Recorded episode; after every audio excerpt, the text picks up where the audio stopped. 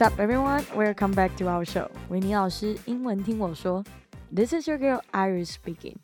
我目前开放了问卷，想听听你们对节目的想法。所以，如果你们有任何想听到的内容，或是一些建议想让我们知道，都可以在说明栏或是我们官方的 IG 找到连接。如果真的找不到，你就传讯息到我们的 IG and tell us that you want through the link. And I want to say thank you for all the support from you guys. 我们所有主持人都看得到回复内容。 I am happy that someone actually likes my 买醉 and shit episodes. Well, I'm just genuinely happy when people are sending me love. 有时候我们也会怀疑这些内容观众到底买不买单，我讲的是不是还可以？所以得到你们的支持跟鼓励，真的对我们来说超级重要，让我又可以信心满满的继续写稿。And before we start today, I just want to say one thing is that please everyone stay safe and wear your mask. We feel very sad seeing what's happening with the COVID situation in Taiwan now, but don't worry, we are here with you. If you ever feel bored or want some company, we are always on air. Just go online and we will be there for you 24 7, like 7 Eleven. Back to what I was saying. I said, your girl Iris, speaking in the beginning. If you are calling someone my girl, my man, or my boy, that could mean that they are your best friends or close friends or your girlfriend and boyfriend. Winnie 就常常说 my man, my man，所以我开头说 this is your girl Iris，就是想跟各位装熟一下。so, like, if you want to use this sentence in real life, for instance, if I'm holding someone's hand, Winnie asks me, Hey Iris, who's this? I can say, This is my man. 那这个情况下，这个男人可能就是我的男朋友啊，my boyfriend or the person I am currently dating now。 那你如果喜欢了解东西方的恋爱，或是对约会观念有兴趣，也可以欢迎听一下我之前就是做的那一集，就上一集，How to we say different types of relationship。那这集受到各界大的要求。Today we are going to talk about human intercourse，全名 human sexual intercourse。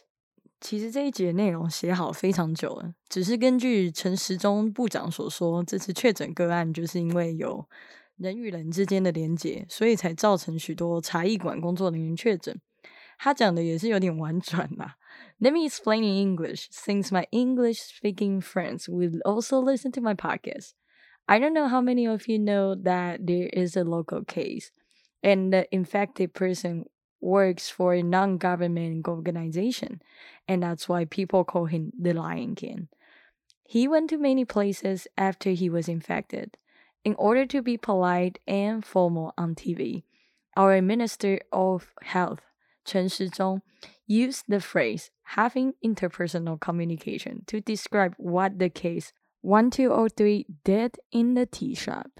Okay, I just realized that most of our audience is above 18, but 本集标题还是打上小孩不要听，在此提醒未满十八岁的自己呀、啊。 你就默默把它关掉，不要再听下去。写完稿的我发现真的太多太多可以讲的，所以我就把它拆成上下集。那如果不意外的话，两集可以讲完了。那有再多的话就再多吧。So，人与人之间的连接，乍听之下，很多人可能会想到 human contact、human touch、human connection，其实有蛮多的。但人是群居动物嘛。这些东西对人来说是基本的需求，所以 quarantine 才会这么难熬。但非常时刻不能做的事情，还是要加油，我们就不要做。Back to our topic today. Intercourse 就是英文之中的交际与往来，但是这个字带有性方面的含义。And this word is formal，所以这样的字可能就会出现在健康教育的课本里面。但是你都懂得，如果你想要调侃朋友跟某人睡了一晚，You can say, Did you have human intercourse with him or her？听起来就会超级机车。当然，你也可以，就是不是有一首歌叫做《I Just Had Sex by Lonely Island》？我觉得这首歌你们一定要去听。但是因为有版权问题，我们没有办法在这里播。那 Iris can't sing，我不会唱歌，我唱歌超难听。想听唱歌的话，还是听我们其他主持人唱歌就好了。那当然，如果我们中文在讲话的时候想要调侃对方，然后让人家也觉得很讨厌的时候，我们当然也可以说。所以你昨晚跟那个男生或是女生有没有进行人体间的深度交流，或是灵眼爱情动作片，还是你们有人与人之间的连结呢？不觉得听起来既迷人又同时很讨厌吗 I remember once I asked my friend if she has had human intercourse with a guy she was dating. She was like, Iris, I now know your English is up to a certain level because you are using my own language to make me feel uncomfortable。他就说一个非母语者用他母语正式用词让他感到非常的不舒服，就让他意识到我的英文又更上一层楼了。So use it with your close friends. Let me know their reactions. 可以用在你身边讲英文的朋友，但是要亲近的才能用，不要不熟在那边乱讲，这样非常不礼貌。Remember to respect other people。 这节点子其实是我之前在自己的 Instagram Story 上问好朋友们说：“Is there anything you would like to hear on the podcast?” One of my good friends responded intercourse。我转传以后，居然连我们其他的主持人也来回复我的天文说加一。I was like, what the heck？加什么一啊 ？What kind of intercourse do you guys want me to talk about？我就带着自我怀疑写了这节内容。So again，拜托帮我们写一下问卷，因为有时候我真的就是带着很就是高度的自我怀疑在写每一节内容。I hope that today you guys will be able to learn some useful terms to use in real life while talking about something related to intimate interaction。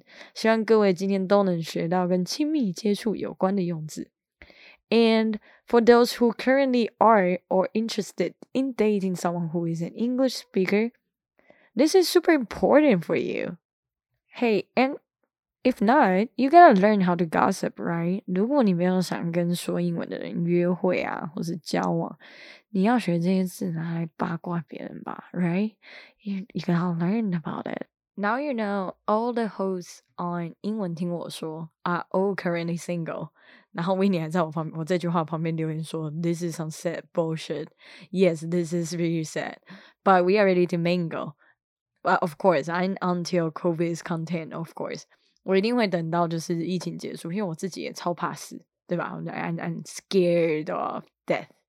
I am single, ready to mingle. 这句话是英文很常见的 slang， 意思就是我单身，但我准备好失身，失去的失，身体的身，这样的失身。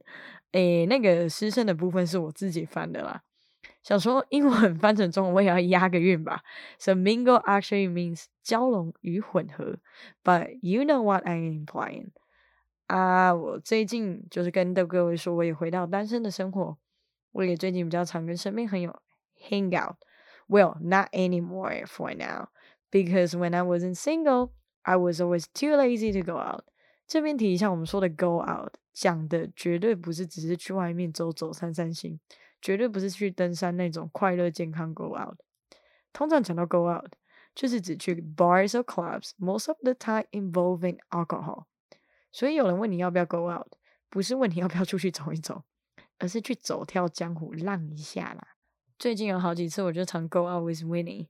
而我每次都非常的无奈，because every time I try to set her up with some hot girls in clubs, set up 这边提一下，就是有做媒的意思。但你也知道，现代人比较少在做媒了，所以我这边用法是想说，就是讲是是讲说来帮他配对一下。还有一个词叫 women，那其实原意是僚机，僚机是飞在主要飞机旁边那台，另外一台飞机。功能用来保护主要的飞机。那到了日常生活中，Your women is your friend who will support you when you are trying to talk to someone. Women 就是你那个会帮你把妹的好朋友。But I'm not a man, I'm her wing woman. 我就是男女老少都需要的最佳好朋友，就是把妹的那个助攻。我就是一定会有会帮你助攻到底。I is your best wing woman. She helps you to get the man you want. 自己还弄了一个 slogan。So if you need me after COVID, let me know. I will be there. However, no matter how hard I try, 不管我多努力，Winnie is always too drunk. She gets way too drunk. Remember what I have talked about in the previous episode? How to get drunk with a budget? 之前我在买醉那一集就有提到不同 stages 的喝醉。I want Winnie to be tipsy drunk. 我只要她微醺，but she always ends up being fucked up drunk。她最后通常都会变成我是谁，我在哪的罪。上一次我们在夜店的时候，她就问我，她就跟我说 我是谁？我在哪？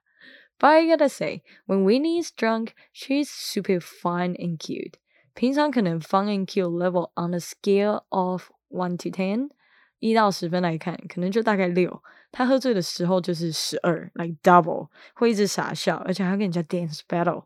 Of course, you would think, why is it so strange for her to dance and battle someone?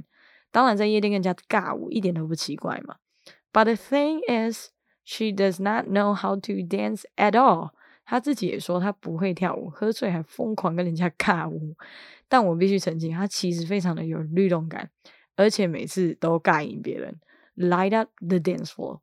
那上集 last episode I mentioned that having one night stands it's okay as long as you are responsible for yourself。而这节内容也是 human intercourse，除了讲 having sex，当然就要教你们一些关于 human intercourse 的物理用字。Instead of saying I had sex with someone or I fucked someone or I made love to someone， 你可以很简单的说 I bang someone。那这个 bang 是状声词，那就我就我就不用在这边多解释了哈。但这个就比较没有那么有礼貌啦。你 like you can also say 比较没有那么野蛮的话，你可以说 I slept with someone。那当然中文喜欢说我钓鱼钓到大尾了嘛，英文也可以说是 I hook up with someone。之前有男生就想跟我当 friend with benefit benefit，FWB。He would send me messages and say Do you want to hook up？意思就等于 Hey。Do you wanna bang？虽然这几个啊，上述的这几个用字都是在讲 human sexual intercourse，但我个人针对不同对象有不同的说法。如果只是一夜情，I probably would just say bang and hook up，因为感觉 hook up and bang sound more clear without emotions involved。 hook up 可以做名词，也可以做动词。如果是描述我以前跟前男友在一起时的状态。我就会说，Yeah, we make love every day, or we have sex every day. But overall, these terms all refer to having sex. Just choose one that you like the most. Next episode, I will share more useful terms with you guys about 避孕药啊 or 保险套 condom something like that. I mean, if you want to live abroad one day, you better know this vocabulary, right? 但我自己也希望分享一些观念。I hope that at the same time you are not only learning English, you are also learning to see things differently. 我不知道你们今天有没有发现，我旁边没有 Winnie 在跟我讲话了，就是没有他在我旁边照。因为我们英文听我说 ，we really care about 防疫这件事情。So wear mask, stay safe. 老话一句，respect others and be responsible for yourself. Life is good because I am me, you are you, and that's enough. Let's have a hmm, sexy life together. Of course, when COVID is over.